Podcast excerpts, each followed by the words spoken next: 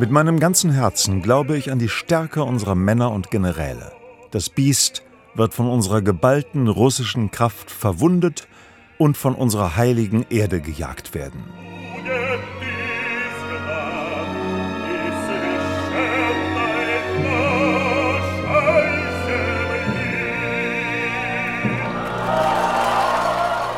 Die Arie des Generalfeldmarschalls Michail Kutusow ist der Höhepunkt des achten Bildes von Krieg und Frieden. Der Text idealisiert das opferbereite russische Volk und zeigt den Feldherrn als Menschen, der zu allem entschlossen ist. Vor allem der zweite Teil von Sergei Prokofjews Oper wird von solcher Kriegsrhetorik bestimmt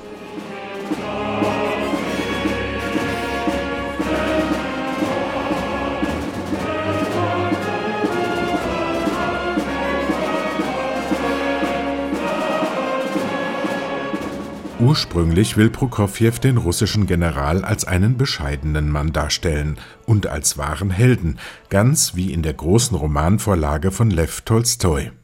Lyrisch-dramatische Szenen vor dem Hintergrund der napoleonischen Kriege schweben dem Komponisten vor. Er will zeigen, wie die Menschen durch den Krieg verändert werden.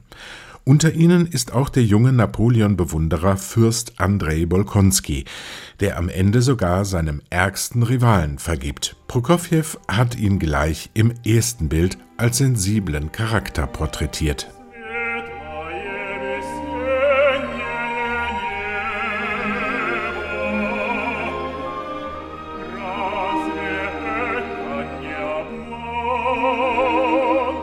Aus Prokofjews Vorstellungen wird am Ende nichts, denn das Komitee für Kunstangelegenheiten erhebt Einspruch. Es ist ein mächtiges Bindeglied zwischen den Künstlern und dem Staat, zuständig für Aufträge und Honorar und natürlich dafür, dass alle schöpferisch Tätigen auf Parteikurs bleiben. Dem Komitee erscheint das Volk, wie es Prokofjew gezeichnet hat, zu unedel, zu wenig patriotisch. Aus Michail Kutusow, dem General mit menschlichem Antlitz, soll nun ein Kriegsheld werden. Mehr noch, ein Spiegelbild des Diktators Stalin. Die Aufführungsgeschichte von Krieg und Frieden ist lang und verwickelt. Eine Uraufführung im eigentlichen Sinne findet nicht statt. In der Gesamtheit aller komponierten Szenen ist die Oper erst 1959 aufgeführt worden, sechs Jahre nach Prokofjews Tod. Wladimir Jurowski ist der musikalische Leiter der aktuellen Inszenierung an der Staatsoper München. Sich mit dem Stück auseinanderzusetzen, ist dem russischen Dirigenten schwer gefallen. At first I Zuerst dachte ich, dass es völlig unmöglich ist, mich mit dem Stoff zu beschäftigen. Ich habe das Stück zwar schon gekannt und dirigiert, mich daran erinnert, wie wunderschön die Musik ist, aber manche Teile des Textes sind einfach fürchterlich. Das hatte ich vergessen. Im Konzept des russischen Regisseurs Dmitri Tscherniakow allerdings verwandeln sich diese Schwächen von Krieg und Frieden in Stärken. Denn in den Slogans, Schlachtrufen und in der Kriegsrhetorik spiegeln sich für ihn gleich mehrere Jahrhunderte russische Geschichte.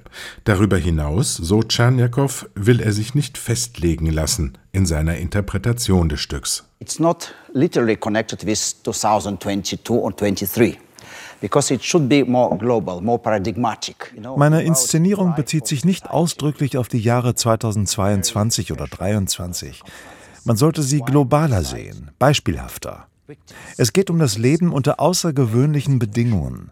Wir haben unsere Helden und den Chor in einen abgeschlossenen, isolierten Bühnenraum gepfercht. Alle sind zunächst Opfer dieser tragischen Situation. Dann aber erleben wir, wie sie zu einer sehr gefährlichen Richtung hin abdriften. A very dangerous tendency.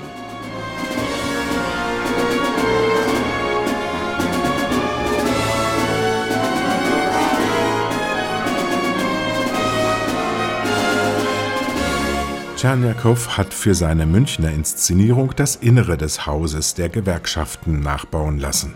Es wird auch Säulensaal genannt und steht im Zentrum Moskaus, ganz in der Nähe des Kremls. Jeder Russe und jede Russin kennt diesen positiv wie negativ besetzten Ort. Hier haben Bälle und Konzerte stattgefunden, aber auch der erste Kongress des sowjetischen Komponistenverbandes, auf dem 1948 die russischen Tonschöpfer auf die Parteilinie eingeschworen werden. Auch Sergei Prokofjew.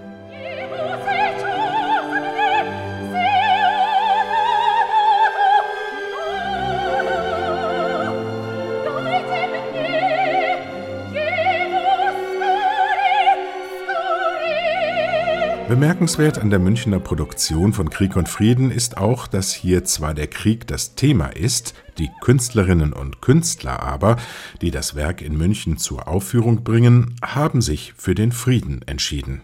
Sie bilden eine angstfreie, hilfsbereite Familie, unter denen auch Ukrainer und Russen sind. Das gesamte Münchner Team hat bewiesen, was Kunst vermag.